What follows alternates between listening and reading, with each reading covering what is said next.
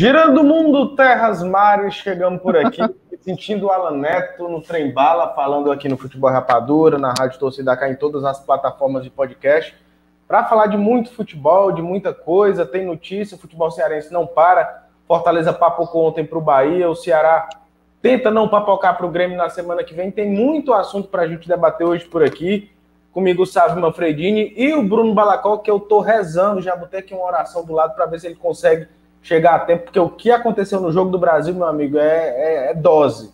E aí ninguém sabe, o Balacó tá de plantão lá, na, lá no, no gcmais.com.br e tá repercutindo ainda esse jogo do Brasil. Quem estava de plantão está saindo do plantão, na verdade já saiu do plantão e está conversando com a gente hoje, é o Sávio Manfredini, depois de muito tempo está voltando aqui a falar com a gente para repercutir essa semana que foi bem movimentada, né, Sávio? Tudo bem, amigo? Tudo bem, Carlos Henrique? Um grande abraço a você, aos nossos, eu vou dizer internautas, né, mas ninguém nem usa mais isso, né? internauta. É. Quem nos acompanha aí nas redes sociais, nas principais plataformas, enfim, um grande abraço aí para todo mundo. É, a semana fecha com chave de ouro, né? Com essa, eu não vou dizer palhaçada, que é para não fazer palhaço, mas com essa. Com todo respeito absurdo, aos palhaços. É, com todo respeito aos palhaços. Mas com esse absurdo que aconteceu hoje lá na Neoquímica Arena, toda essa desorganização é, uma série de fatores né, que a gente lamenta. Assim, a Anvisa, é claro, está fazendo o trabalho dela de forma corretíssima, assim tem que ser mesmo. Né? Agora, o que há de se estudar e entender é por que se chegou ao ponto de se iniciar uma partida de futebol para daí um técnico da Anvisa chegar lá e tirar os jogadores de campo com o jogo com a bola rolando. Né? Foi incrível aquilo. É a primeira vez que eu, vi, que eu vejo isso na minha vida. Eu acho que Vai ser a única vez que eu verei isso também. E Contaremos para os nossos também. netos, né, cara? É, a gente vai contar para os netos. Um dia a gente estava vendo um jogo entre Brasil e Argentina, não é qualquer jogo, não, né? O, o rachão um da esquina, ou o rachão do final do ano entre solteiros e casados, aí aparece alguém da Anvisa, ó, oh, tem dois jogadores aí do time dos casados que não pode entrar, não. Tem que ir ali fazer uns exames, fazer quarentena, não. Era Brasil e Argentina. Um dos maiores clássicos, se não o maior clássico do futebol mundial. Foi Cara, assim, um negócio é, é impressionante. E, e, e, e, o, assim, fazendo aí um, um, comentário ainda sobre essa questão do jogo do Brasil, eu, eu fiquei muito tenso, cara, quando eu vi o Eric Faria. Galvão, tem uma confusão, tem técnicos da Anvisa entrando aqui. Eu disse, oi? Como assim, cara? Aí vem um técnico da Anvisa com o dedo lá em cima, óbvio, é, é direito dele, né? Ele tá fazendo cumprir a lei, acompanhado de uma carambada de policial federal, tudo de terno, entrando no estádio, subindo no campo, empurrando o jogador da Argentina. Que, cara, eu fiquei assim, besta quando eu vi aquilo ali. Olha, eu confesso para você, eu já estava acompanhando essa situação, porque, enfim, a gente trabalha com noticiário, então eu já sabia que a, que a Anvisa estava fazendo esse trabalho, e havia a expectativa, inclusive, do jogo não acontecer. Mas a partir do momento em que as seleções se deslocaram até o estádio, começou todo aquele trabalho de aquecimento. E não havia nenhuma movimentação da, da Anvisa no local, da própria Polícia Federal, é, o jogo, algo que parecia o jogo ia acontecer, a, a, as amarras, mas ia, nas coxas, né, mas ia acontecer, né, fora da lei, fora da legislação, mas ia acontecer, devia ter acontecido, não havia explicações sobre qualquer conluio por parte da CBF, com o governo brasileiro, com a própria a Associação de Futebol da Argentina, para que o jogo acontecesse, a Argentina, no, no sábado, já havia informado que sem, a, sem os jogadores que haviam sido é, declarados nas informações irregulares sobre é, a situação da, da Covid, sem esses jogadores a Argentina não entraria em campo, então, com, com a aval de todo mundo, ia acontecer o jogo. Porém, a Anvisa estava fazendo o trabalho dela e assim o fez de forma muito correta. E, como eu te disse, o que vale é a gente procurar entender por que se chegou àquele ponto, né? Porque a, a, a Visa não, não atuou esses jogadores antes deles entrarem em campo, né? ainda no aquecimento. Olha, não, não tem como vocês, é lei, vocês prestaram informações incorretas, então vocês precisam voltar ao hotel e precisam retornar para o país de vocês, porque vocês estão aqui no Brasil de forma irregular. Assim como também é preciso entender que conluio era esse que aconteceu, de quem foi a decisão de autorizar esses jogadores de irem a campo né, com aval da CBF. Agora, agora há pouco eu vi uma informação que a CBF disse que ah, eu fui surpreendida com a situação, da, com essa decisão da Anvisa. Claro que não, eu sabia o que ia acontecer. Então, É, Inclusive, é, agora o Paulista estava se... articulando com a diretoria da CBF para que houvesse essa liberação dos caras, porque a Argentina já tinha batido o pé dizendo que não ia jogar caso esses caras não jogassem. É, é, é uma coisa a... lamentável, né, cara? É, e onde é que tá Comebol nisso tudo? Assistiram é. esse camarote e não, beleza, vocês resolvem entre vocês, qualquer coisa, vocês me avisam aqui que tá tudo certo. Sabe? É, é beira, é. assim, um amadorismo. É, foi, é, foi lamentável. algo lamentável. Lamentável ou não, esperemos que esse jogo aconteça no próximo fim de semana. É o próximo compromisso do Ceará, Ceará e Grêmio. Thiago Nunes chegou, vai enfrentar seu ex-clube teve, teve aí uma semaninha, né? Du, duas semanas de treino, né? Mais ou menos uma semana e meia. Ele vai ter duas semanas de trabalho, né? É, exatamente. Tem essa semana ainda até, até o jogo contra o Grêmio. E, e que diria que, que, que, destino, né, cara? O cara chega no dia 1 de setembro no novo clube, tem duas semanas para trabalhar, um tempo até razoável para um time que está na posição ok na tabela, e vai enfrentar seu ex-clube no fim de semana. É, é, é o destino. As coincidências, cara, né? cara? As coincidências Exatamente. do futebol. Como é que tu espera esse duelo do Thiago, hein? É, Carlos, veja só, eu acho que primeiramente a gente precisa falar um pouco da troca. Sim. Né, da troca do Ceará. É, a saída do Guto e a chegada do Thiago Nunes. Primeiro que eu acho que ela foi oportuna pela situação do, do Ceará dentro da competição e especialmente por esse intervalo é, que o Ceará tem em relação a jogos. Então, é, esse tempo ele foi muito oportuno para uma troca. Porque assim, o treinador que chegasse, independente se é o Thiago Nunes ou viesse outro nome, ele teria pelo menos duas semanas de trabalho. Duas semanas de trabalho. É, na temporada brasileira, ainda mais com esse corre-corre da Covid, é, é, quase assim uma chance de ouro para você alinhar algumas coisas. Então, o Ceará teve essa oportunidade. O Guto realmente vinha num, num momento infeliz de trabalho, com todo respeito ao trabalho que o Guto fez no Ceará, as conquistas que o Guto teve, é, especialmente ano passado, né? Esse ano teve a frustração da, da, da derrota na final da Copa do Nordeste para o Bahia, mas dentro do campeonato o Ceará não vinha em matéria de tabela de classificação, o Ceará não está ruim, está, está na parte de cima da tabela.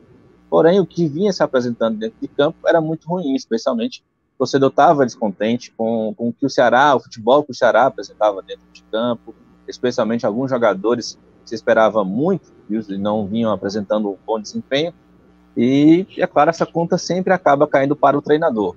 E aí, no caso do Guto, a conta chegou ao limite na derrota para o América Mineiro, que está brigando aí pela zona de rebaixamento, e eu acho que não é só a derrota, foi a exibição do Ceará no jogo. Né?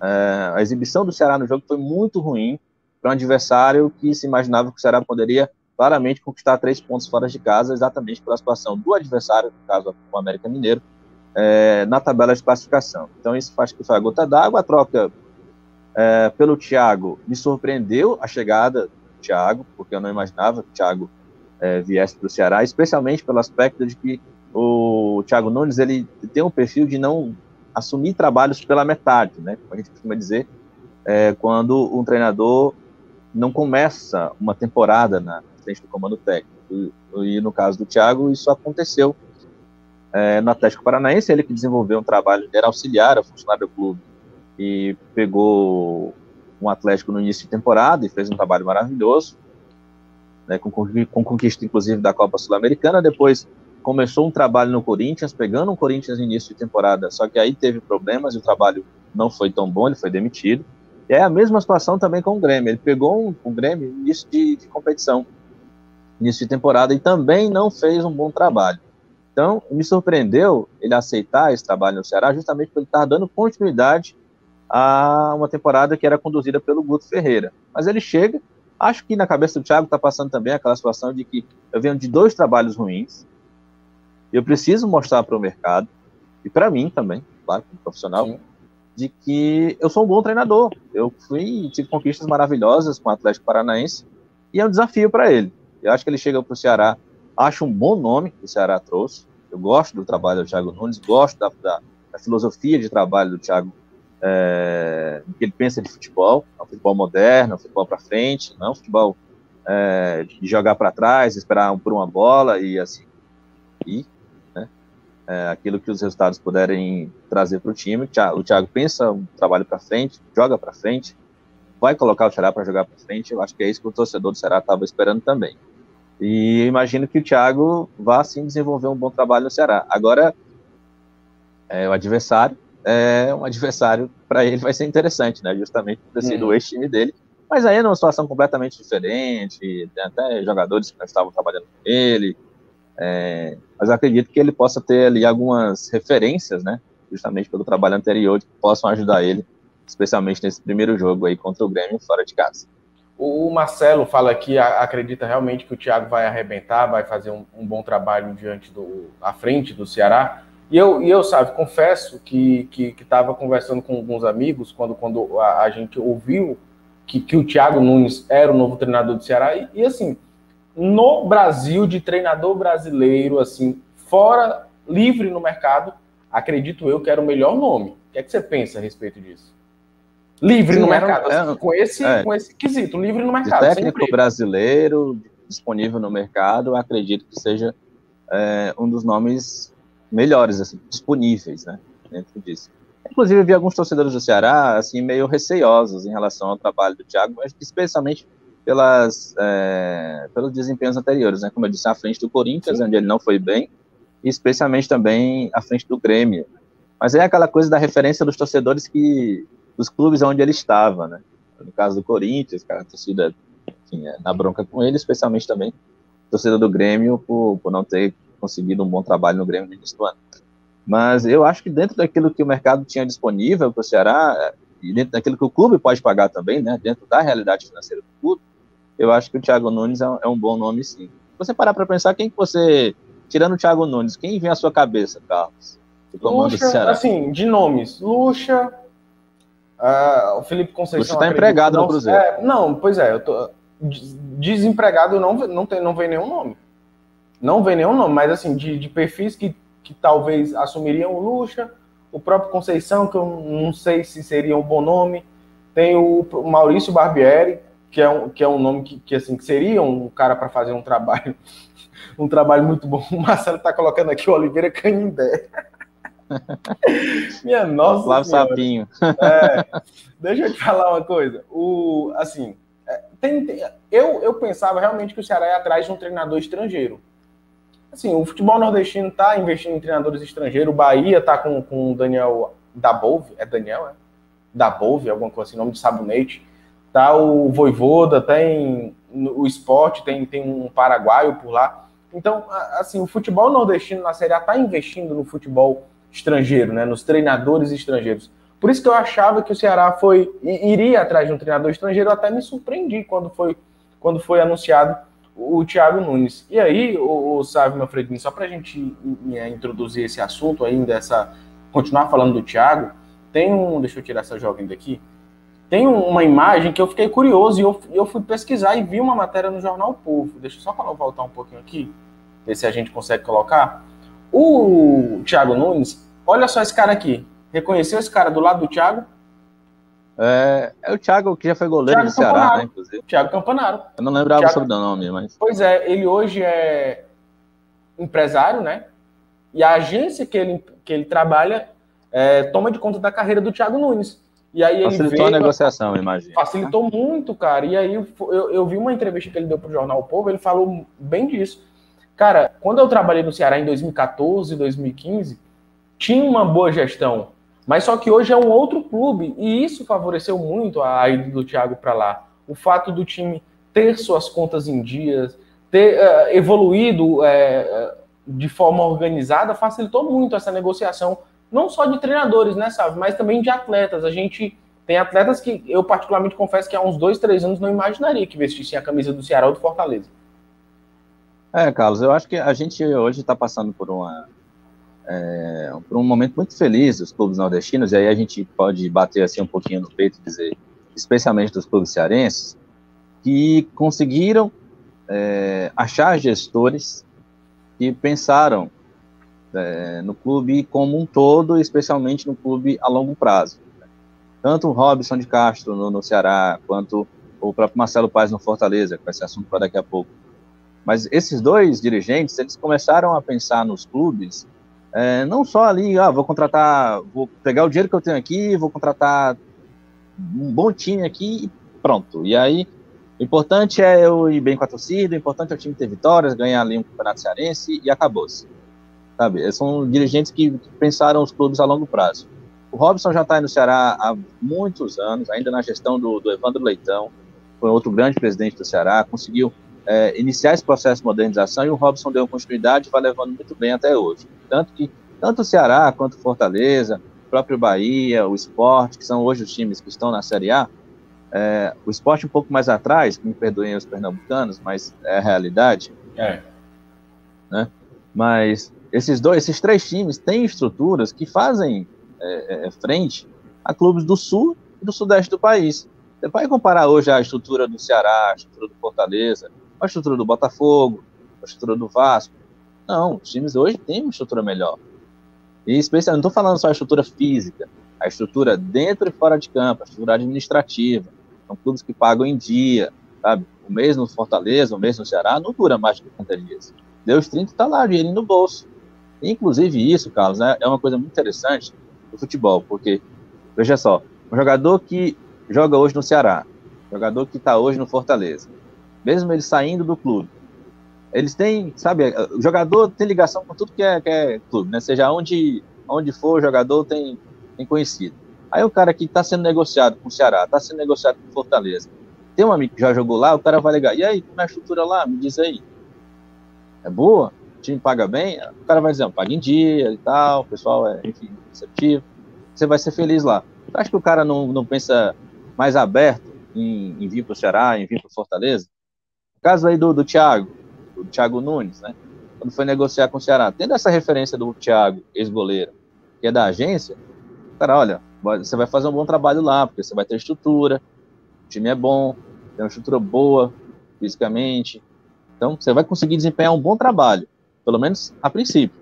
Porque a gente pensa que você pode ter condição de desempenhar um bom trabalho, enfim. Que falar que a, a, gente tem a sorte de ter um torcedor tão apaixonado que tanto Ceará quanto Fortaleza tem duas torcidas gigantescas que sempre dão apoio. Né? Pois é. E aí, é, você estava falando de um ponto aí dessa conversa, né, entre jogadores, entre uh, amigos que o futebol tem. A, a ida do Lucas Lima para o Fortaleza foi muito isso, né? Na entrevista coletiva dele, ele estava falando que conversou com o Crispim, o Crispim disse, cara, vem para cá, o clube paga em dia, a torcida é muito apaixonada e a gente está num momento bom, vem. O cara veio de, olho, de olhos fechados. E isso acontece quando um clube evolui, não só dentro de campo, mas fora dele, né? Foi isso que aconteceu com o Ceará também. Sim, sim. Como eu te disse, eu, como os times estão numa crescente muito boa, e é a crescente que eu falo, não é só na conquista de títulos, não é só é, na contratação de jogadores, mas na estrutura. Quando os dois times conseguem melhorar a sua estrutura física, é, é, e administrativa e financeira, você consegue galgar outras situações. Quando a gente fala que foi uma certa surpresa o Thiago Nunes ter aceito esse trabalho, é porque a gente pensa, o Thiago Nunes é um, time, é um treinador que treinou clubes da Série A, treinou clubes do Sul e Sudeste. É algo até pouco tempo atrás incomum um treinador sair desse desse mercado Sul-Sudeste para vir treinar um time do Nordeste. Né? Principalmente Você quando o cara tem títulos como o da Copa Sul-Americana e da Copa do Brasil. Exatamente. Principalmente. Você pegar, por exemplo, aí a situação do Lucas Lima que está vindo para Fortaleza. Ok, ele está em baixa lá no. Estava em baixa lá no Palmeiras, é, era banco, mas você, cara, para pensar que um Lucas Lima, que já jogou seleção brasileira, foi 10 do Santos, era 10 no não era 10 no Palmeiras, era 20, mas enfim, era para ser um, o 10 no Palmeiras. Né? Ele optar por vir para Fortaleza para tentar resgatar a carreira, ainda que seja nessas circunstâncias, é algo muito surpreendente, mas muito positivo. Mostra o quanto os nossos times estão é, é, sendo vistos com outros olhos, não só por dirigentes, por treinadores, mas especialmente por jogadores. O Sávio me perguntou, no momento aqui, antes da gente ouvir o Thiago Nunes, o Sávio me perguntou qual nome eu pensaria de ser emprego no Brasil que poderia assumir o Ceará. E aí a galera colocou aqui e tal. O grande Garibaldi da TV Artilheiro colocou aqui.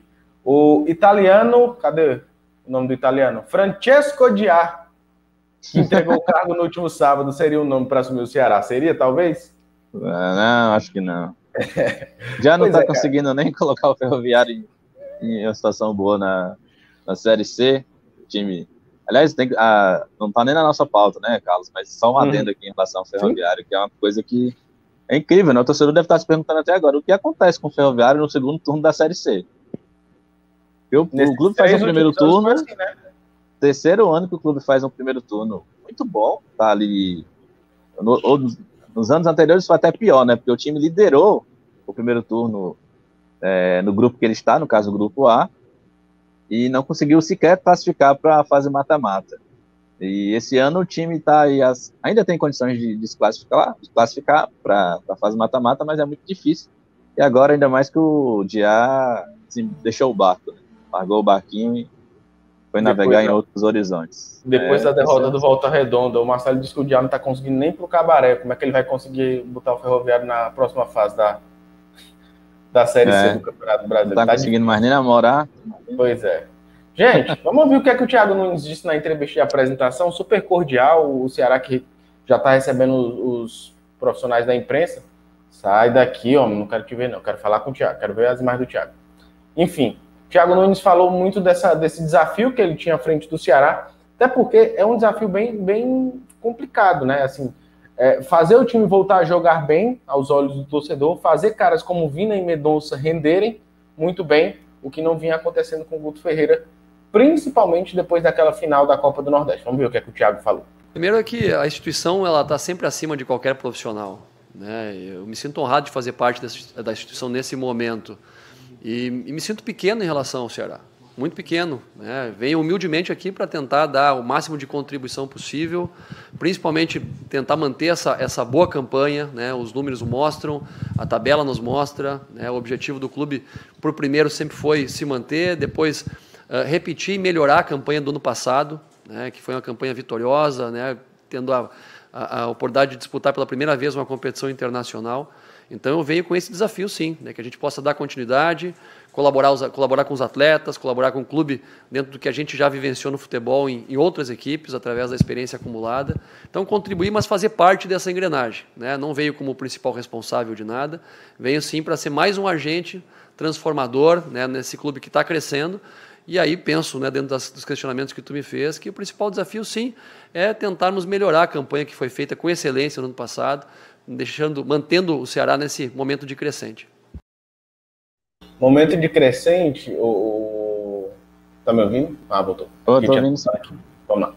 É, é, momento de, de crescente que ele falou que, assim... Momento a, de crescente, a, não é, decrescente, né? É, de crescente, é. Um momento que, assim, em outras situações, seria de se louvar a, a, posição e a pontuação que o Ceará tem hoje no Campeonato Brasileiro, né? É, na tua opinião, a, decisão, a demissão do Guto, o que, é que você achou da demissão? Assim, realmente era o momento de trocar? Até porque o Robson falou em entrevista ao próprio futebolês aí da, da, da Jangadeiro que a decisão de demissão do Guto foi dele. Assim, não teve consenso com a direita, foi dele. Vou demitir o Guto. Demitiu, ligou pro Guto, demitiu. O que é que você achou? Olha, é aquilo que eu falei no início. O Ceará estava num, momento onde ele oscilava muito dentro do, da competição. Uh, o Ceará teve jogos muito bons dentro da competição, mas teve jogos ruins. Sabe? É, é, é, é, não é manter um padrão de tipo, ah, o Ceará está jogando razoável, mas também não joga tão ruim, mas também não joga o primo de, de o primor de futebol. Né? Ele tem aquele, ele fica ali naquele nível. Não, o Ceará oscilava demais. O Ceará teve partidas é, como por exemplo o clássico rei, né? A gente pode até dizer, ah, mas é clássico, é uma motivação diferente, mas enfim, é, é, é jogo de futebol do mesmo jeito. Você tinha um adversário com, com que era inclusive mais, mais favorito pela, pelas forças que tinha na competição, e o Ceará fez um, um, um jogo muito bom contra o Fortaleza. Tá? Conseguiu anular o Fortaleza de uma forma com que o Fortaleza não tinha é, é, sido atingido durante o campeonato, com exceção do jogo, pelo, jogo contra o Flamengo, né? Fortaleza acabou sendo derrotado. Mas o Ceará conseguiu anular o Fortaleza de uma forma e conseguiu vencer o jogo por 3 a 1 com até certa tranquilidade. É, em um jogo foi inclusive de virada, né, por sinal. E um outro jogo interessante do Ceará foi contra o Flamengo, que tinha sido um jogo antes do, do América Mineiro. Então, como é que o time vai de um, de um futebol muito bom? O Ceará encarou o Flamengo de frente a ponto de, na minha avaliação, até inclusive merecer uma vitória naquele jogo do que o Flamengo. O Ceará encarou de frente, jogou muito bem, anulou todas as forças do Flamengo. É claro, sofreu quando tinha que sofrer, porque o Flamengo é um time praticamente imbatível, e ainda assim o Ceará fez uma grande partida naquele jogo, na minha avaliação. Então, como é que você sai de um jogo tão bom quanto foi contra o Flamengo ir para um jogo tão ruim quanto foi contra o América Mineiro. Sabe? Essas oscilações eu acho que já vinham ocorrendo no, no pensamento do Robson. Além disso, o Ceará, é, como eu disse, apesar da, das vitórias, apesar do, do, do, das conquistas dentro da, da, da, competição, muitos jogos, Carlos, se você for avaliar, o Ceará conseguiu resultados ali no apagar das luzes, né? Tipo, vinha de um empate, de um, uma situação dentro do jogo muito ruim, de um futebol não tão legal de se ver, e aí consegue um gol no finalzinho do jogo, ali uma cabeçada, ali um, um, uma jogada de bola dentro da área, aquela coisa já no, no, como a gente fala, no apagar mesmo das luzes, e o Ceará sai de campo com a vitória, mas onde o jogo em si apresentado pelo Ceará não foi é, aquilo que justificasse aquela vitória. Então, eu acho que já vinha essa bronca, além da torcida, é claro, estar insatisfeita com o que o time vinha apresentando em campo, apesar das vitórias, apesar do resultado na tabela de classificação, o, de repente na cabeça do Robson pensou o seguinte, cara, o, infelizmente o Guto não está conseguindo extrair desses jogadores o melhor. Então, de repente, eu posso trazer um novo treinador que consiga extrair algo melhor desses jogadores e ainda consiga levar ainda mais o nível do meu time. Então, inclusive, inclusive essa que justificaria, é, e aí só o próprio Robson vai dizer, né, a verdade na cabeça dele, o que é que o que, é que passou na cabeça dele na hora de demitir o Guto. Mas eu acho que a demissão, ela, eu, eu, eu sempre penso que se dá para o treinador, acho que tem que permanecer até o fim do trabalho. Eu sou um pouco de, defensor disso. É, mas eu acho que assim, foi oportuna. Apareceu a, a oportunidade era agora. Se fosse para mudar, tinha que ser agora. Então, em outro momento, mais à frente do campeonato, eu acho que seria até um pouco mais perigoso.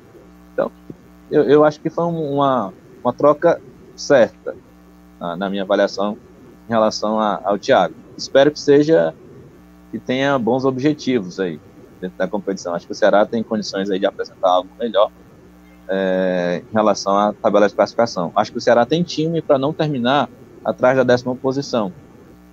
Sabe, Carlos? Uhum. Pegando o nível do Campeonato Brasileiro, pegando o nível de outras equipes. Comparando o Ceará com outras equipes dentro do campeonato, eu acho que o Ceará tem plenas condições de terminar entre os 10 melhores. Dá para até pensar em algo melhor do que no ano passado, né? Sonhar, quem sabe, com a Libertadores ou com uma pré-Libertadores. Isso pode ser eu muito acho muito possível. Eu acho muito possível. Sim. Eu vou lhe dizer por quê. A gente tem as quatro vagas, né? Que são a vaga, a vaga do campeão, a vaga do colocado, a vaga do terceiro e do quarto, que são as chamadas vaga da, vagas na pré-Libertadores. Aí tem a vaga do campeão da Copa do Brasil. Então aí já, já são cinco vagas, né? Imagine que o campeão da Copa do Brasil termine entre os cinco primeiros. Então já tem uma vaga a mais, né? entre aspas aí. O da pré-Libertadores pode ser é, indo até o sexto lugar. Eu não duvido não nada. É impossível do, do campeão da Copa do Brasil terminar entre os quatro primeiros, viu? Não é não. impossível. Eu, eu vou te dizer sinceramente que eu acho que tanto Flamengo e Atlético Mineiro vão decidir Copa do Brasil e vão decidir Copa Libertadores. Será, e, e, vão lutar os dois cabeça a cabeça pelo título do Campeonato Brasileiro. Você acha? Eu acho.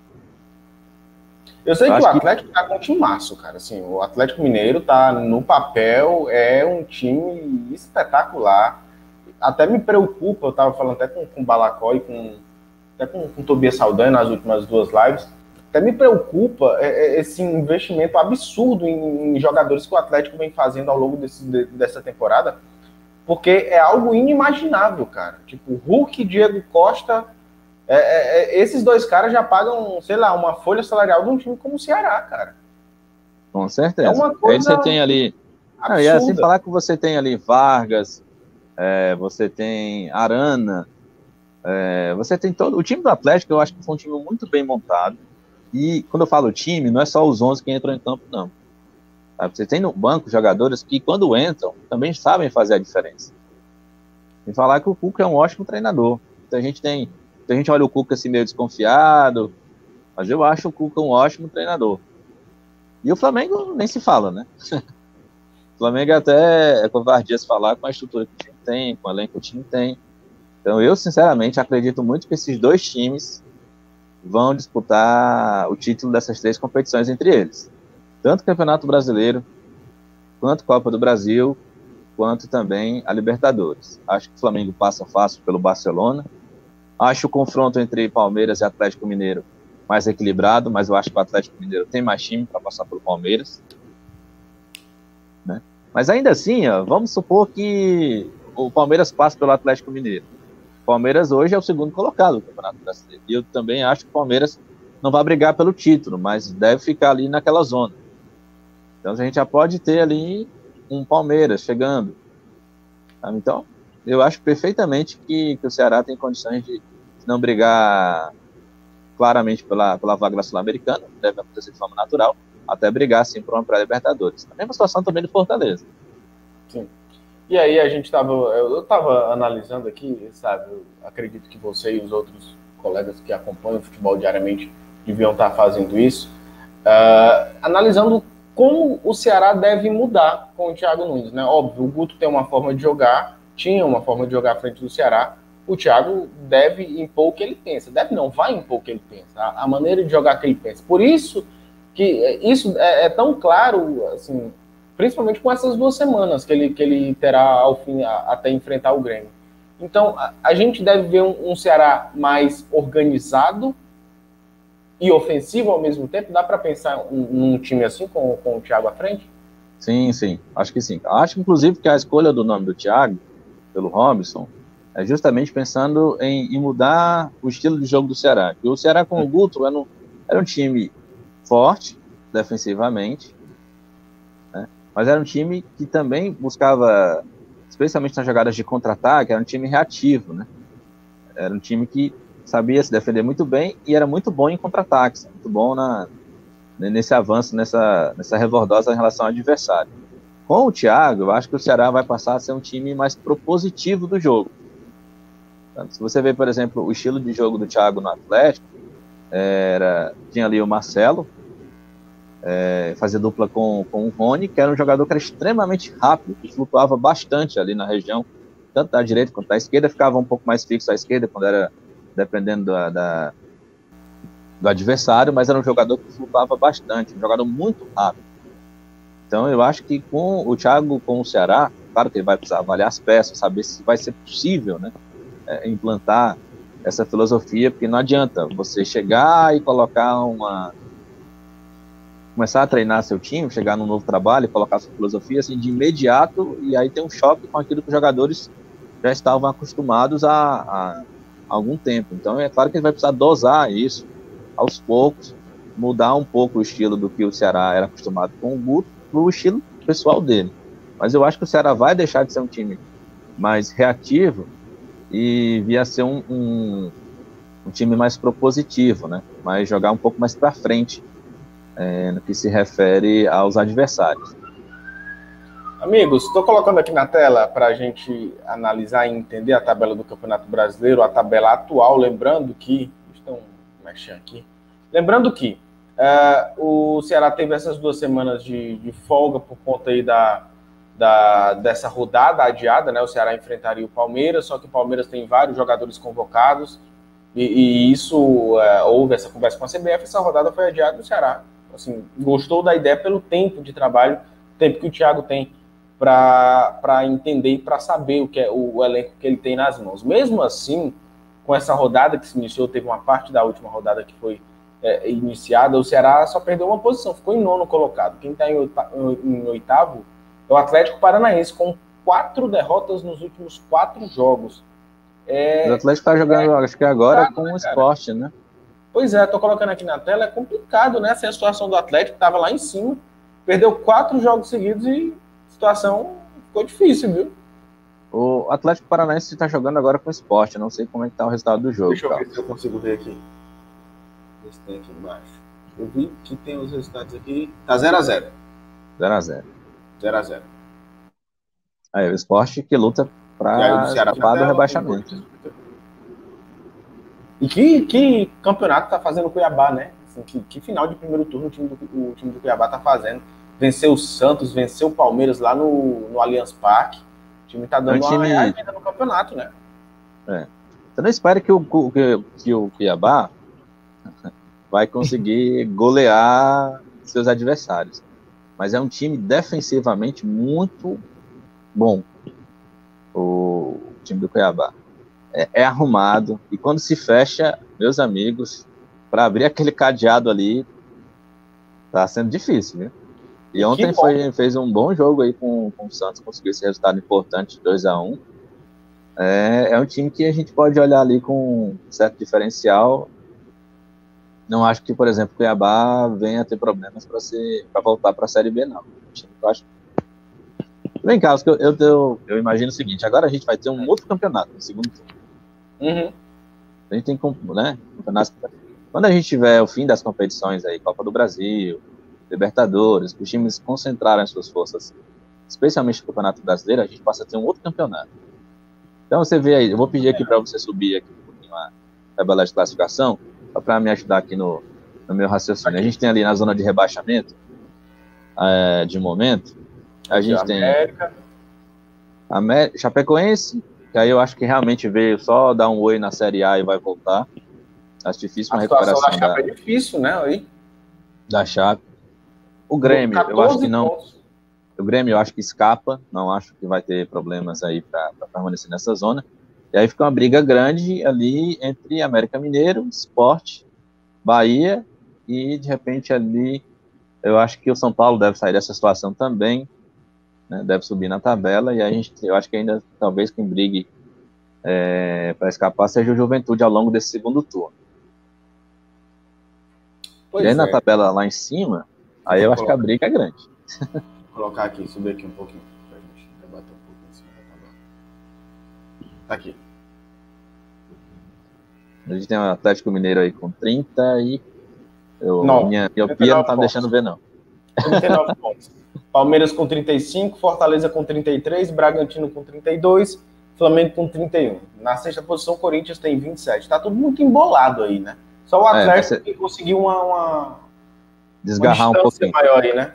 É, mas você tem que lembrar que o Flamengo, por exemplo, tem dois jogos a menos. Sim.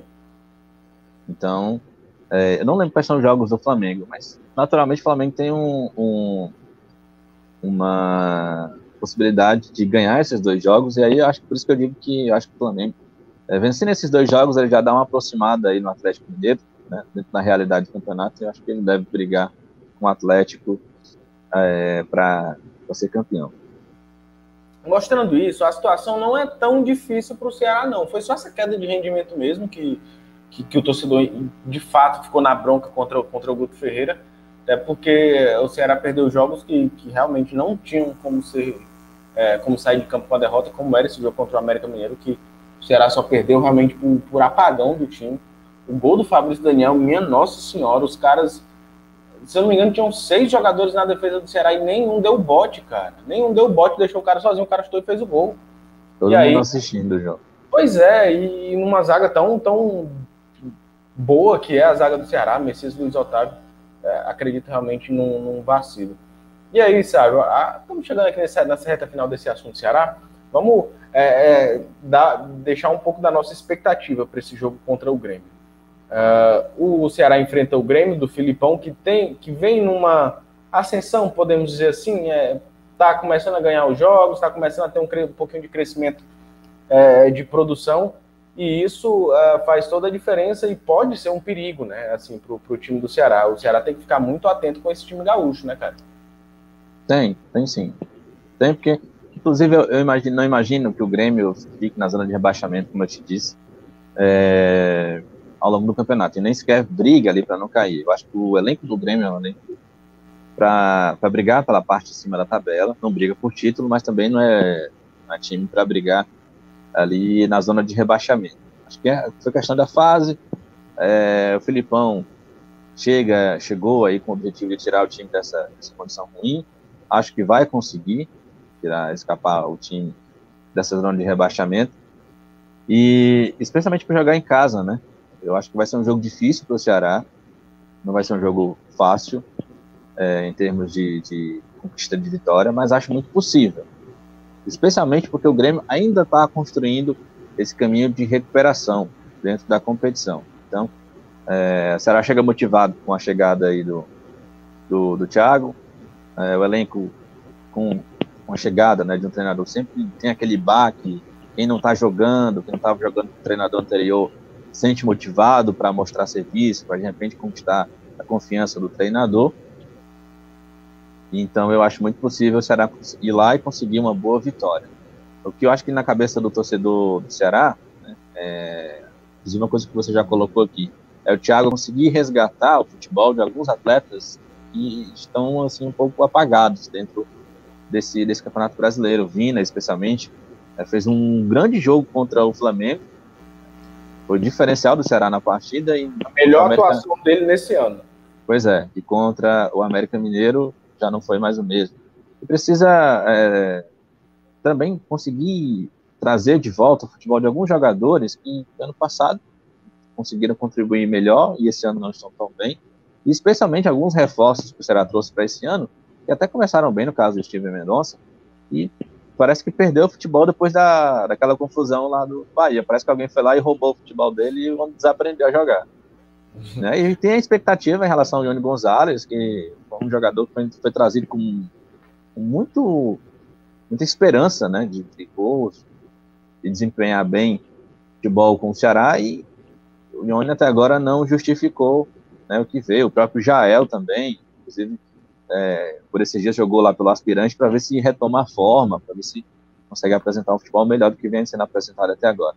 Então, acho que a expectativa maior do torcedor do Ceará é também o Thiago conseguir resgatar o futebol desses jogadores, a confiança desses jogadores, porque eles estando bem, o Ceará com certeza é, terá um desempenho melhor ao longo da competição. Eu realmente acredito em mais oportunidades para esses dois, tanto para o Ione quanto para o Jael. O Ione o Thiago conhece bem, já foi atleta dele lá no Corinthians, Inclusive, ele falou sobre isso na entrevista coletiva, né? Que ninguém vai estar no time titular por nada, é só por meritocracia. Então, o cara tem que merecer, o cara tem que fazer por onde está ali. E se o Ione fizer por onde está ali, acredito que ele deve, deve ganhar mais oportunidades de mostrar o seu trabalho. Tem mais alguma consideração do Ceará? Tá com o palco, vou dar o um intervalo. Só lembrar também né, que é importante ele manter ali o funcionamento de, de alguns outros jogadores que estão bem hoje, especialmente no caso do Rick, que vem ao longo dos, dos últimos jogos, sendo o principal destaque da equipe. Pois é, Ceará que enfrenta o Grêmio em Porto Alegre no próximo domingo, às 11 da manhã, e o Fortaleza joga às 4 da tarde. A gente vai para o intervalo daqui a pouco. Estou rezando para Bruno Balacó chegar em casa a tempo, para ele entrar na, na, conversa com a gente. É, mas eu vou para o intervalo e a gente volta daqui a pouquinho.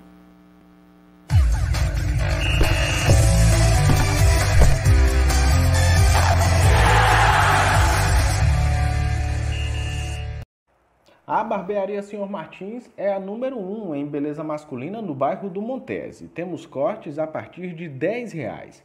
Aqui, seu desejo é uma ordem. Fazemos corte degradê e social.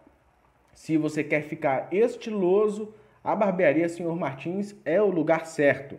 Estamos na rua Almirante Rubim 1436. Funcionamos de terça a domingo, de 8 da manhã às 7 da noite. Ligue para a gente ou mande uma mensagem. O número é 98990 4546.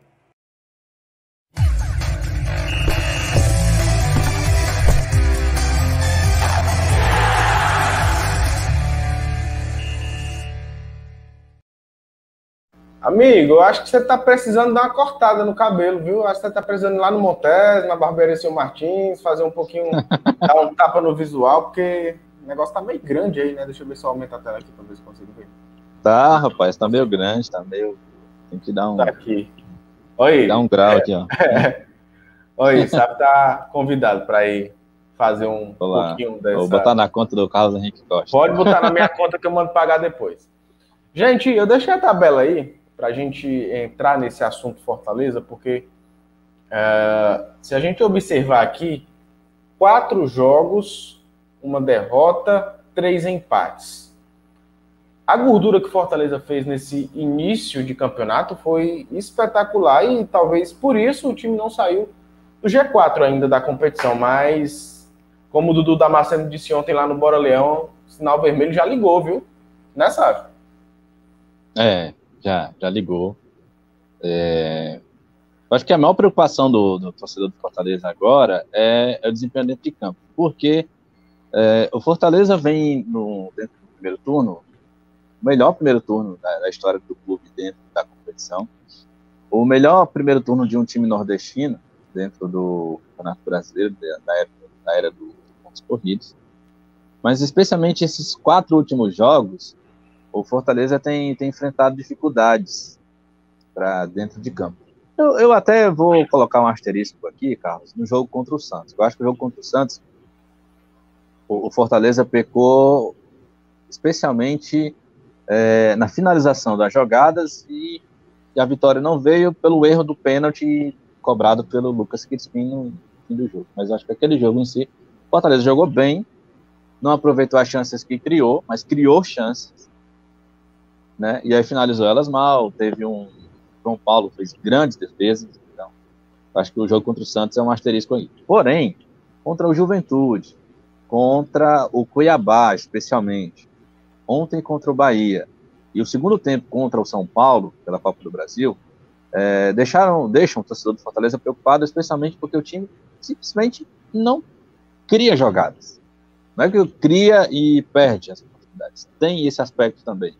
Mas muitas vezes o Fortaleza deixa de jogar. Deixou de jogar. É como se esquecesse o futebol que ele vinha apresentando até o, o jogo contra o Santos. Sabe? O, o Fortaleza estava é, é, jogando um futebol que era muito bom de se ver, muito bonito de se ver. É um time que é, conseguia envolver o adversário, seja quem fosse? Conseguia envolver o adversário com facilidade. Um time que defensivamente era muito bem postado, tinha suas falhas, como todo time tem, todo, né? mas é, é, é aquelas falhas é, circunstanciais. Era um time que normalmente conseguia dominar seu adversário. E que era melhor de se ver. Isso acontecia tanto fora de casa quanto dentro de casa. Independente da postura de ser um time que jogasse um adversário que Fortaleza pegasse que era um adversário que deixava jogar ou um adversário que jogava fechado. Independente do, do, da característica do adversário, o Fortaleza conseguia jogar é, é, contra o seu adversário. Mas nos últimos jogos isso não tem acontecido. O jogo contra o Cuiabá, para mim, foi um, um, jogo muito enigmático, porque é, simplesmente o Fortaleza não conseguiu jogar contra o Cuiabá. Fortaleza é, sequer. Acho que o Fortaleza fez duas jogadas com finalização ao gol, onde exigiu. Não vou nem dizer que difíceis defesas do goleiro Paulo, mas defesas tranquilas de se fazer. Uma, bolas encaixadas, bolas difíceis, fáceis de serem é, agarradas. E ontem contra o Bahia foi uma tragédia. Ontem contra o Bahia foi uma tragédia. O Fortaleza até começou o jogo bem. Ontem. Mas aí, a partir daquele pênalti marcado é, para o Bahia, o Fortaleza esqueceu de jogar. Não jogou. Foi totalmente dominado pelo Bahia. E o que é mais preocupante, Carlos, é que se você parar para pensar, o Bahia não jogou a excelência do futebol. Sabe? Não foi aquele adversário que pegou o Fortaleza, jogou o Fortaleza contra as cordas e foi, foi, foi. E o Fortaleza foi cedendo e aí as oportunidades foram aparecendo. Não. Foi um gol de pênalti no primeiro tempo. E aí, no segundo tempo, teve a infelicidade do Marcelo Boeck, que aí foi um personagem à parte do jogo, que infelizmente. Duas é, falhas dele. Duas falhas que foram completamente comprometedoras para a derrota. E aí, com é, e aí, com 2 a 0 na sacola, é muito mais difícil você conseguir ir atrás do resultado. E aí, o terceiro gol fechou o caixão. O Fortaleza ainda conseguiu naquele. Vamos lá. O, o Voivoda foi colocando todo o time para frente, enchendo de atacantes e meias para ver se o time jogava. Conseguiu ali em duas oportunidades fazer um chute de fora da área do, do Iago Pikachu 3 a 1 e depois naquela, naquela jogada ensaiada do 3 a 2 com o Matheus Vargas, que também foi a única coisa boa que fez no jogo todo. Porque é incrível como as jogadas morrem com o Matheus. O Matheus é um jogador que eu tinha muita esperança no início da temporada, Carlos, de ser um jogador para conduzir o time. E muitas vezes eu até entendia o papel que o Matheus Vargas fazia dentro do campo, que muitas vezes ele não armava, apesar de ser meia, né, e apesar de ser algo estranho de se pensar, um meia que não arma, mas o, Matheus, dentro de campo, conseguia fazer o que a gente chama de função tática. Ele preenchia espaços ali, especialmente na, na recomposição e na marcação, que muitas vezes fazia com que o Ederson ou o Felipe conseguissem aparecer mais na frente quando ele estava um pouco mais atrás. Ele preenchia esse espaço. Mas, quando o Matheus é convocado a fazer aquilo que é para ele fazer, ele é meia, é um meia armador, meia que distribui bem as jogadas, O Matheus tem feito isso de forma muito falha. Ontem, ele não conseguiu simplesmente acertar um passe no ataque do Fortaleza. E ele entrou substituindo o Romarinho, que na minha avaliação, acho que o Voivoda mexeu mal quando tirou o Romarinho do jogo, porque o Romarinho era um dos jogadores que ainda tentava alguma coisa dentro de campo. Robson, depois do jogo que. Depois do gol marcado contra o São Paulo, eu acho que o futebol dele está preso até hoje lá no Morumbi, porque ele não jogou mais naquela partida. Não sei o que está acontecendo com o David, que simplesmente também há muito tempo não joga bem com a camisa do Fortaleza. É um Tanto outro é que jogador que precisa. titular, né? Hum? Tanto é, é que não é mais nem titular. Não é mais titular. E quando ele tem entrado, não tem contribuído. E uma coisa importante, Carlos, a gente se avaliar em relação ao Fortaleza, só para a gente fechar aqui em relação ao resultado de ontem. É, é claro que a, a, atuação do Marcelo Boeck ela foi muito preponderante para a derrota, com as duas falhas, em momentos onde Fortaleza, é, quando perdia de 1 a 0, tinha, tinha possibilidades é, de buscar um empate, estava no jogo naquele momento melhor, inclusive que o Bahia começava a criar chances, e aí veio o segundo gol, aquele erro de passe do, do Boeck é entregado para o atacante da, do Bahia. E no quarto gol, quando o Fortaleza já estava, estava reagindo e parecia que a qualquer momento ia conseguir o um empate, né, pelo volume que começava a apresentar, e o Bahia naquela de estar com o resultado tranquilo, de repente vê o placar 3 a 2 o time naturalmente esmurece. Aí, Boeck, numa outra falha, é, acabou sendo resultando aí no quarto gol. No quarto gol. Agora, além da claro das falhas do Boeck, é preciso se falar nas falhas defensivas que o Fortaleza teve. Eu acho que num todo o Fortaleza foi muito ruim. Defesa, Jackson totalmente fora de forma, totalmente fora do tempo de bola. O próprio Tite falhou, aquele quarto gol, o Boeck falhou por ter é, defendido mal a finalização, né? Soltou a bola nos pés do jogador, mas é incrível como a bola chega de um cruzamento, o jogador domina, faz o giro e o zagueiro simplesmente vê o jogador atacante da Bahia fazer toda aquela jogada e assistir. Simplesmente assistiu, não deu combate, não conseguiu fazer absolutamente nada. Sem falar que no erro do, do próprio Jackson, tanto no primeiro gol, aquela enfiada de bola para o Ross, quanto no quarto gol, quando ele não consegue simplesmente acompanhar. Aliás, no terceiro gol, quando ele simplesmente erra o tempo de bola, tenta cortar um cruzamento e não acha a bola. Então foram alguns personagens desse jogo foram muito importantes para o Fortaleza perder. Mas o Fortaleza como um todo foi ruim. Uh, o Fortaleza tem cada vez mais sentido falta do Felipe. Incrível como o Felipe tem sido importante para esse time. Sem ele o time não tem jogado. A peça de ataque do Fortaleza foi muito ruim. Ontem o time não conseguiu simplesmente criar. Pobre do Henriquez. Passou né? mal. Passou fome na, no, no, primeiro tempo, até ser substituído. A bola não chegava.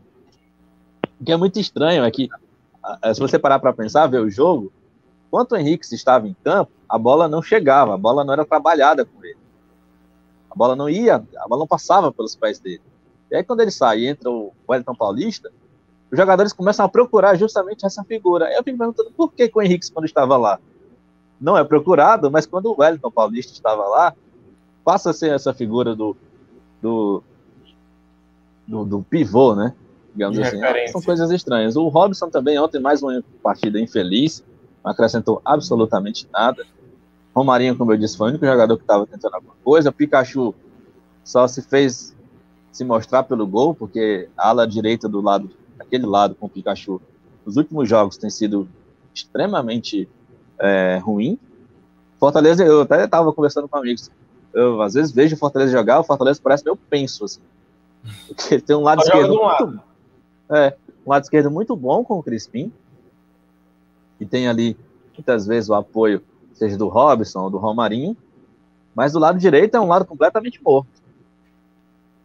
Porque Pikachu é, não, não apoia, não tem aparecido.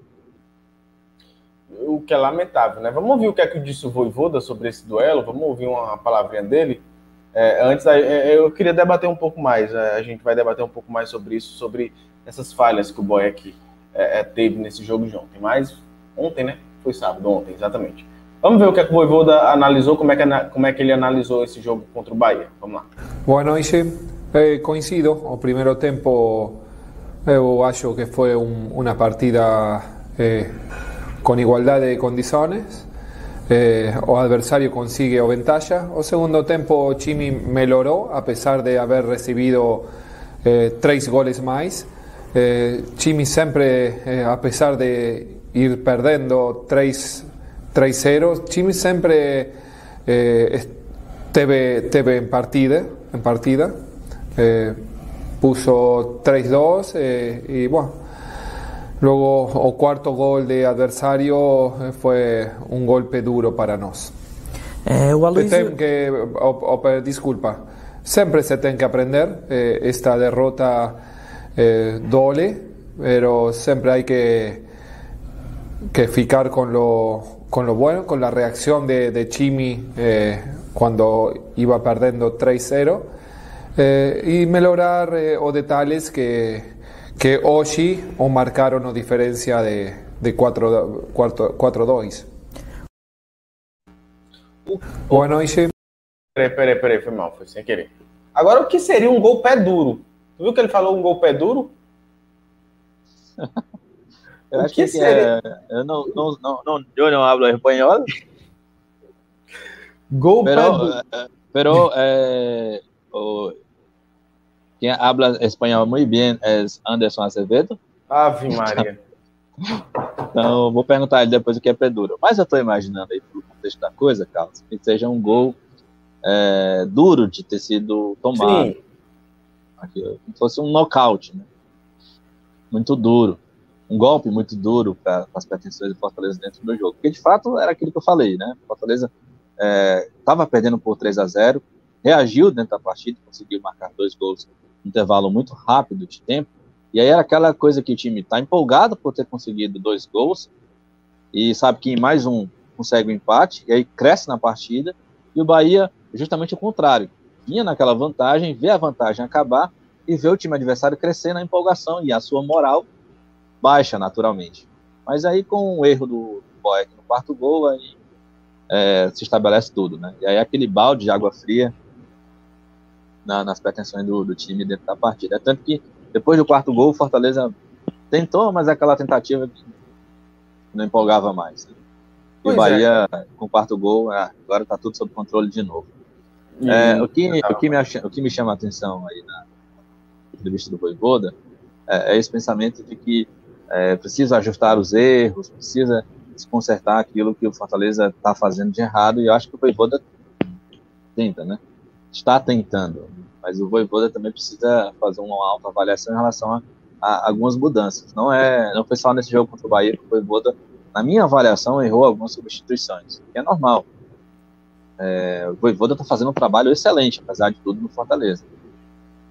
Então, é, eu acho que vale questionar, porque tudo na vida vale se questionar em relação a, a, a, a qualquer coisa que se faça. Né? Ninguém é perfeito, o Voivoda está no time dele de, de poder errar, o Fortaleza está tá bem dentro da competição. É, eu, eu, eu, sou bem muito pé no chão, Carlos, você me conhece. Até mesmo quando o Fortaleza estava ali no seu ápice dentro da competição, a gente via muito torcedor empolgado, a própria imprensa sul-sudeste falando, ah, o Fortaleza pode brigar pelo título, ah, o Fortaleza vai, vai surpreender. Eu acho que a maior surpresa que o Fortaleza pode apontar dentro da competição, eu não estou falando agora porque o Fortaleza está ruim, não. Quem me conhece sabe que eu já estou falando há um tempo atrás, quando eu falo do, do, tricolor. É que o Fortaleza vai brigar, o Fortaleza vai brigar na, na frente, vai brigar por uma pré-Libertadores. Briga por vaga na Libertadores. Eu vejo nesse momento times em condições melhores do que o Fortaleza. Falando de elenco, falando de de futebol que está crescendo. Então, é, acho muito possível o Fortaleza brigar por uma pré-Libertadores, mas precisa achar agora, recuperar o ponto do doce que tinha até um tempo atrás. Saber o que está acontecendo com esses jogadores, o Voivoda precisa recuperar alguns jogadores que, quando o Fortaleza estava no ápice, no seu ápice, estavam jogando muito bem, e de repente esses jogadores caíram demais de rendimento. E, inclusive, são jogadores que faziam a diferença para o Fortaleza em alguns jogos. O Ederson nos últimos dois jogos não, não tem ido muito bem. E o Fortaleza tinha no Ederson um jogador muito importante na criação de jogadas, no sair bem para o jogo, na armação de contra-ataques, na chegada dentro da área muitas vezes, no arremate de fora da área. O Ederson não tem ido bem nos últimos dois jogos. Coincidentemente, jogos com Fortaleza não tem ido muito bem. O próprio Hobbs, que era um dos nomes mais importantes do time no começo da competição, viu num momento muito bom no começo do campeonato, começou a cair de rendimento e agora está tá num momento muito ruim dentro do Fortaleza. Precisa também saber o que está acontecendo e fazer esse jogador recuperar o futebol, porque é um jogador importante. Quando está bem, o Fortaleza consegue ir bem na competição. Além disso, precisa acertar em relação à questão lata da ala direita. Né? O próprio Pikachu começou também bem um campeonato, está caindo muito de rendimento. O Pikachu está sendo salvo pelos gols que ele faz. Mas se você olhar bem para pensar e analisar a partida que o Pikachu faz normalmente nos jogos, o Pikachu passa boa parte do jogo escondido. Você Ué, cara, é. o Pikachu? Sumiu. O Pikachu tá escalado ou não tá? Aí de repente o Pikachu aparece que soltou um, um, um tiro, um pombo sem asa de fora da área, ou chega num arremate, sabe? O Pikachu precisa também saber o que está acontecendo e trabalhar esses jogadores, conseguir recuperar o futebol desses jogadores, para que o Fortaleza volte a desempenhar um bom futebol. Consiga voltar a jogar o que era antes. Acho que é, o principal desafio do Voivoda é isso. Claro que, se você parar para pensar também, Fortaleza estava jogando no nível que eu acho que era além do limite que ele era possível jogar. Eu acho que Fortaleza estava no nível que surpreendia, eu acho que até os próprios jogadores. E agora, de repente, né, é, esse é o nível que o Fortaleza pode jogar, tem esse aspecto também. Então, a gente precisa analisar com calma. Agora, o importante, Carlos, que eu acho que em relação ao Fortaleza, é não entrar numa espiral. Sim. Não entrar numa espiral, porque isso pode ser perigoso. São, apesar de 33 pontos, é, Fortaleza eu acho que aí mais quatro pontos? É, quatro ou supor, acho que vamos colocar aí mais oito pontos, né? Teriam, livrariam ele de qualquer situação de rebaixamento no final do campeonato. Uma situação assim de, de espiral total para baixo. Eu acho que não vai acontecer. Mas é preciso ficar atento, até porque, Carlos, eu acho que com esse elenco, assim como eu falei do Ceará, com esse elenco que o Fortaleza tem, Fortaleza, com esse time, não é time para ficar abaixo do top 10 do campeonato. Eu também acho que não. Eu não acho. O Voivoda foi contratado para Fortaleza conquistar uma vaga na Copa Sul-Americana. Mas, com o trabalho que foi desempenhado até agora, acho impossível Fortaleza brigar por uma pré Libertadores. Eu acho que Fortaleza briga por isso. Tem condições disso, mas precisa reajustar um pouco a casinha para saber quais são os problemas que estão acontecendo e solucioná-los para o time voltar a jogar. O que só me preocupa um pouco, Carlos, é que a, a sequência do Fortaleza agora, no campeonato, é uma sequência muito ruim. Se você parar para pensar. Fortaleza tem pela frente Atlético Mineiro, Internacional. Pode ir falando que eu tô tentando botar aqui. Você tem, deixa eu só, eu acho que é Atlético Mineiro, Internacional, e agora tá me falhando a memória qual é o time. Atlético, só confirmar aqui. O Atlético é dessa próxima. Na próxima rodada, é na sequência internacional. Internacional fora de casa, o Atlético Mineiro é no é. Castelão. Mas é o líder do. Primeira Rio. E aí, acho que na sequência, se não me faz memória, acho que é esporte. Tá, tá indo aqui. Carregando aqui, aparece já aí. É o esporte, na Ilha Exatamente. do Retiro. Na Ilha do Retiro. E na volta, acho que é Flamengo aqui. Também acho que é. Só confirmar aqui. Mas é uma sequência difícil. É, uma sequência difícil para o Fortaleza recuperar. Claro, tem condições? Tem. Mas você vai pegar agora um adversário muito duro que é o Atlético Mineiro, então não vai me surpreender o Fortaleza perder esse jogo. E aí, para recuperar Atlético com. Atlético Goianiense. Atlético Goianiense fora, né? É. É, não, acho que Atlético Goianiense e aí Flamengo. Né? Dois jogos em casa. Mas são adversários que, que preocupam. O, o, jogar contra o Internacional fora é sempre difícil. Jogar com o esporte brigando pela zona de rebaixamento não vai ser fácil. Então, Fortaleza vai ter que ter é, muita cabeça no lugar para poder é, sair dessas cordas. É isso aí. Vamos ver o que é que disse o Voivoda. Alguns colegas pediram para ele analisar, diferenciar primeiro e segundo tempo, né? Porque teve um momento no segundo tempo que o Fortaleza até é, ensaiou ali, queria jogar um pouco melhor, se teve uma expectativa boa dessa melhora do Fortaleza. Só que com as falhas do Marcelo Boeck, o time sucumbiu num buraco eterno e não conseguiu aí apresentar o bom futebol. Vamos ver o que, que ele analisou aqui. O primeiro tempo, eu acho que foi um partido eh, igualado, eh, que talvez você de, desde fora viram uma maior diferença. Eh, eu acho que o primeiro tempo foi igualado, o adversário eh, criou situações de gol, nós também, os primeiros 15 minutos, eh, pero analisaré novamente o jogo e talvez veja essa diferença que, que você marca. Foi isso? Foi, foi isso. É, é, é assim, sabe, é, essa se não tivesse acontecido essas falhas do Boeck, digamos que o Boeck jogou muito bem, assim como jogou contra o São Paulo, e, e assim como jogou nesses últimos jogos, que fez. Contra o próprio Cuiabá. Contra o próprio Cuiabá, esses jogos que firmaram ele na titularidade do Fortaleza.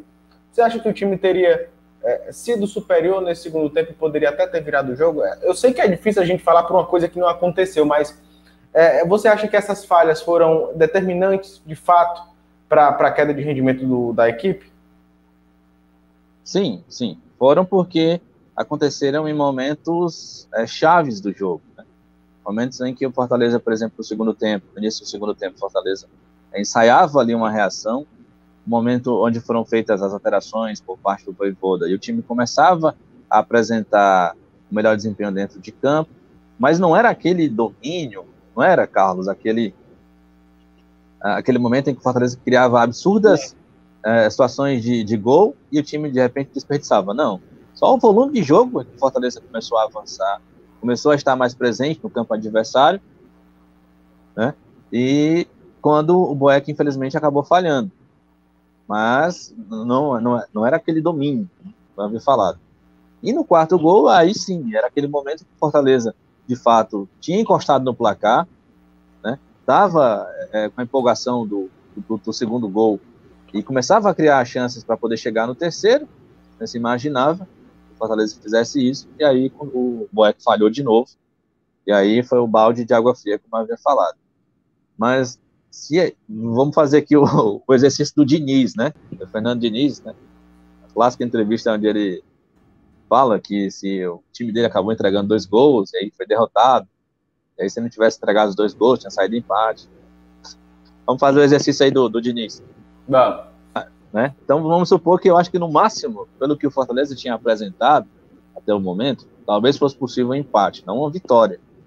Eu acho que o Fortaleza, até o momento do segundo gol, não tinha apresentado ali um futebol que merecesse uma virada de jogo. Talvez um empate, que não seria um mau resultado lá contra o Bahia. Pesa, especialmente pelo que o Bahia tinha apresentado até então na competição, vinha de uma série de resultados ruins, e o Fortaleza, que briga um pouco mais na frente na tabela, acabar sendo derrotado dessa forma.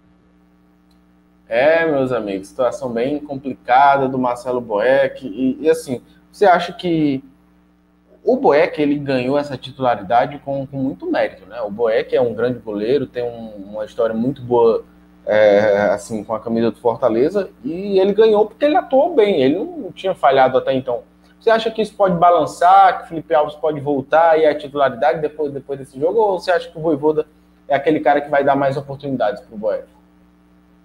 Hum, veja só, Carlos. É, eu acho que isso, na verdade, não passa nem pelo próprio Voivoda. Eu sempre é, imagino que quem escala goleiro é o preparador de goleiros. O cara que treina com o goleiro ali no dia a dia. E aí ele passa o feedback para o treinador de, ó, o Felipe Alves está treinando melhor, o Boeck está treinando melhor, ou, ou, os dois estão no mesmo nível, e aí fica a sua escolha, é, fica a, a, seu critério a escolha. Mas os dois estão no mesmo nível. Quem você escolher, tá ótimo. Eu acho que o, o treinador de goleiros passa mais ou menos isso para os treinadores. É, veja só, eu acho, Carlos, que se, se ele for na mesma lógica do que aconteceu no motivo da saída do Felipe Alves, da titularidade, talvez ele faça a mudança. Ele talvez ele retorne com o Felipe. Agora é muito precisa muito saber como é que o Felipe está treinando, né? Como é o Felipe no dia a dia. O Felipe está treinando bem no dia a dia? Se ele estiver treinando bem no dia a dia, ok, vale a pena trazer de volta para ver como se comporta. Na minha avaliação, Carlos, eu acho que o problema iniciou na saída do Felipe. Sim. Quando o Felipe se contundiu e entrou o Boeck, o Boeck entrou muito bem. E aí o Felipe voltou, voltou no clássico, cometeu duas falhas no clássico, e aí ficou o Boeck. Né? Aí agora, o Boeck estava bem, não vinha comprometendo, apesar de eu enxergar é, no Felipe mais qualidades do que no Boeck. Aí o Boeck vai agora, compromete no jogo, e aí você vai trazer o Felipe novamente. É. Eu acho que o Voivoda entra num, numa situação muito difícil. Na minha, na minha avaliação, tá, estando bem, Felipe é mais goleiro do que o Boeck. Eu acho que Você os dois. Faria troca? Eu não sei se eu faria troca. Eu, eu sinceramente, uhum. eu talvez fizesse, porque eu enxergo no Felipe mais qualidades, mas aí sou eu olhando o cara uhum. de fora, olhando aqui como como como é, como torcedor, como analista, sabe? Eu não estou vendo o Felipe treinar diariamente. É, é uma coisa totalmente diferente do que eu estar tá lá acompanhando o treinamento, ver como é que os dois estão treinando e aí dizer, olha, o Felipe merece voltar para o gol, porque ele está treinando bem, então ele merece. Então é meio, meio complicado você jogar jogador por um jogo, especialmente a função de goleiro. Eu acho que é a mais difícil de você fazer esse julgamento. Então, de repente, os dois estão treinando. O Felipe não está treinando bem, o Breck está treinando melhor, mas comprometeu no jogo. E aí? Você vai colocar um jogador que nos treinamentos não é sequer melhor do que o titular? É, é realmente bem, bem complicado mesmo a decisão do Voivoda. Mas aí tem, tem tempo, acredito que mais alguns jogos para ele fazer essa análise, né? Eu realmente acho que não é também o momento de fazer essa troca, não. Assim, dá para dar uma, uma analisada, né? Foi o Boeck não vinha falhando, vinha tendo ótimas atuações.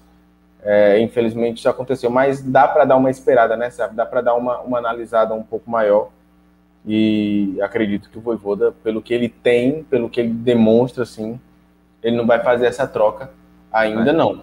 O que pode reduzir um pouco da qualidade com a bola no pé, né? Assim, óbvio que o Felipe Alves tem um, um caminhão de distância do Boeck com, com, com, a bola no pé. Mas o Boeck também tem outras qualidades, né, cara? Tem, tem sim. Eu acho que, por exemplo, o Boeck sabe sair melhor do gol, especialmente nas bolas aéreas, do que o Felipe. Felipe não, não, não, não tem a excelência na saída aérea. Eu acho que, inclusive, uma das coisas que o Felipe tem de deficiência técnica na saída de bola aérea, o Boeck é mais firme nessas saídas do gol, em cruzamentos, né, para ficar mais, mais claro. Uhum. É, ali de frente a frente com o atacante, eu acho que os dois saem muito bem, sabem sair muito bem do gol. É, e debaixo das traves, os dois são excelentes tanto o, o Boeck quanto o Felipe, acho que até um pouco o Felipe é, tem um estilo que ele me lembra muito goleiro de futsal, então eu acho que ele Sim. tem mais reflexo na, na, bola em cima, sabe? Aquela bola que o atacante pega cara a cara ali numa, numa sobra de bola e ele consegue ele consegue fazer defesas. Então, é, é eu acho que os dois eles têm características diferentes né, em, em, em, em qualidades. Mas eu acho que num todo, eu vejo o Felipe melhor. Mas aí é como eu disse, tem que saber como é que os dois estão treinando, como é que estão os dois no dia a dia. Vai que o Felipe não está bem fisicamente, vai que o Felipe não está bem tecnicamente, e o Buerque está num momento melhor, então parece a oportunidade. Eu, inclusive, como eu disse anteriormente, Carlos, eu não teria feito a mudança é, lá no clássico. Será que, de repente, o Felipe falhou porque não estava 100%, e aí foi colocado é, é, de forma um, pouco, um pouquinho precipitada, não estava com condições, 100% de condições, foi colocado, falhou e foi sacado? É, faz sentido. Eu, eu, acho, eu acho muito isso. É isso aí. Meus amigos, sabe, só para a gente encerrar, queria que você falasse a sua expectativa para esse próximo compromisso, é contra o Atlético, né? Fortaleza Atlético Mineiro, na vigésima rodada. É, o que esperar desse jogo, desse compromisso, o que esperar é, desse duelo contra o líder do campeonato, assim, vem fazendo um ótimo campeonato, mas lá no começo do Brasileirão, com todo o elenco que tem hoje, na verdade, com boa parte dele, o Fortaleza foi lá e venceu, né? Pode muito bem vencer aqui. Pode, pode, pode vencer sim. É, naturalmente, eu ainda enxergo o Atlético Mineiro favorito para esse jogo, mas o Fortaleza tem plenas condições de, de conseguir um bom resultado, desde que consiga é, é fazer com que esses jogadores que não estão atuando bem é, recuperarem né, o seu futebol e possam voltar a fazer a diferença no time.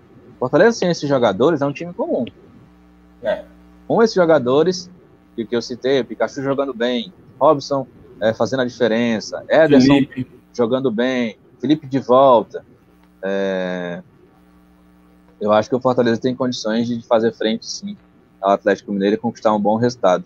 É, ainda tem muita expectativa, viu, Carlos, da, da estreia do De Pietri. O Edinho sim. só tem entrado pouquíssimos minutos na, na competição. Ver o Lucas Lima como titular, efetivamente, ele tem entrado aí no segundo tempo e a gente tem é, visto alguma diferença, né, especialmente na, nas tabelas, na, na, distribuição de jogadas. Você vê que o Lucas Lima tem né, talento, tem, é um jogador diferenciado e eu espero ele mais ativo, mas um tempo maior dentro da, de um jogo a camisa do Fortaleza. Eu acho que com isso o Fortaleza tem condições melhores de voltar a apresentar um bom futebol como havia apresentado dentro da competição. É isso aí, Fortaleza e Atlético Mineiro que jogam no próximo domingo às quatro da tarde, depois do jogo do Ceará, tem um, você espera um pedacinho, tem um jogo do Fortaleza às quatro da tarde. E aí, para a gente encerrar de vez e dar tchau, que o Salve Manfredinho tá doido para ir embora, morrendo de fome, de sede, tá? eu vi que ele tava bebendo água aí no copo do McDonald's, é porque vocês não viram, eu tava na interna aqui, tava vendo. É, para a gente encerrar, eu costumo dizer aqui, uh, e amigos, que o homem mau, famoso Vavá Maravilha lá do Grande Vavá.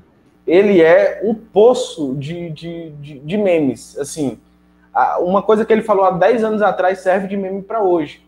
E aí, para a gente encerrar com chave de ouro, eu vou colocar um que ganhou as redes sociais, aí ganhou o Instagram, depois desse resultado contra o Bahia, do Fortaleza Bahia. Peço mil perdões ao torcedor do Fortaleza. Eu não estou falando mal do Fortaleza, eu estou colocando um meme do Homem Mal que é um personagem aqui da, do nosso canal. Do nosso canal não, um personagem do jornalismo esportivo cearense, que vez ou outra a gente coloca ele por aqui, que o cara já, inclusive, foi pro Sport TV, imitaram o cara no Sport TV, ficou famoso pra caramba. Tá famoso, tá famoso. Tá famoso demais, tá cheio da grana o Vavá. Inclusive, já chamei ele pra cá, só que ele nunca veio, deu mó migué, não apareceu por aqui ainda não. Mas vamos ver o que é que ele diz aqui nesse meme. Cachorro! O gato mia é gol do Bahia! Esse jogo, esse meme, ele fez no. Quando o Ceará perdeu para o Bahia. Final da Copa do Nordeste? Final da Copa do Nordeste. Final da Copa do Nordeste. E aí, até hoje, o meme está em vigência aqui nas redes sociais. E aí, o Homem Mal, figuraça, Vavá Maravilha, é uma pessoa muito boa, gente muito boa. Tive o prazer de conhecer ele pessoalmente. A gente espera trazer ele, quem sabe, um dia aqui para comentar a rodada com a gente. Seria uma coisa épica. Mas o, Fortaleza, o torcedor do Fortaleza está meio traumatizado mesmo com o Bahia, desde o ano passado. Sim, a, a, o Ceará e Fortaleza viraram fregueses do Bahia, né, cara? Coisa. Tem que resolver isso aí. Tem que resolver isso aí. Bota um santo aí, faz uma reza, porque o negócio não tá legal, não. Manfra, muito obrigado, cara, mais uma vez pela participação. O Balacó não pôde chegar ainda, ainda saiu ainda pouco do, do GC, mandou mandar um abraço para ele aqui, tava conversando com ele aqui no Grande WhatsApp. Balacó, um abraço aí para ele também. A situação tava complicada lá, esse negócio da Anvisa invadindo o jogo do Brasil, tirou o homem da, da reta e ele conseguiu ele teve que ficar lá até esse horário. Mas semana que vem a gente está de volta, vamos com, com, conversar direitinho. Eu, Manfredini, o Balacó, quem tiver aí disponível, a gente vai fazer um, uma verdadeira zorra por aqui para falar desse resultado, né? Desses resultados do domingo. Ceará e Fortaleza jogam no domingo contra Grêmio e contra. Esqueci agora, contra Atlético Mineiro. A gente vai fazer tudo isso por aqui, sabe? Obrigado mais uma vez. Até qualquer hora, vamos, vamos nos falando e voltar várias vezes por aqui. Eu quero muito você por aqui, cara. Tá joia, Carlos. Obrigado pelo convite mais uma vez. Um abraço aí a todo mundo que nos acompanhou. E final de semana que vem tem rodada, a gente volta a conversar sobre futebol. Vamos sim. Um abraço, até mais. Até mais.